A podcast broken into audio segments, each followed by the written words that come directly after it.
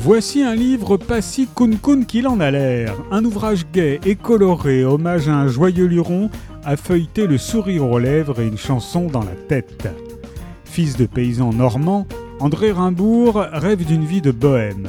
Dans le Paris de la Seconde Guerre mondiale, occupé puis libéré, il court le cachet des scènes de cabaret aux salles de théâtre, joue les idiots du village en poussant la chansonnette et les portes des studios.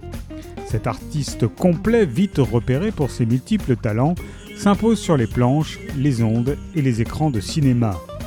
Acteur, comédien, comique et chanteur, tendre incarnation de Monsieur Tout le Monde, Bourville trace sa route fleurie dans le cœur des Français.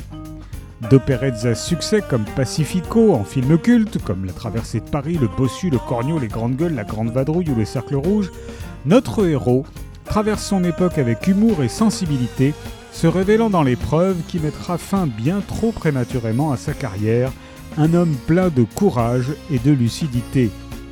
Un livre indispensable pour se remémorer les meilleurs moments de la carrière et de la vie de Bourville ou pour le découvrir pour les plus jeunes. Bourville, le livre Kun qu'il en a l'air de Luc Lariba est paru chez Hugo Images.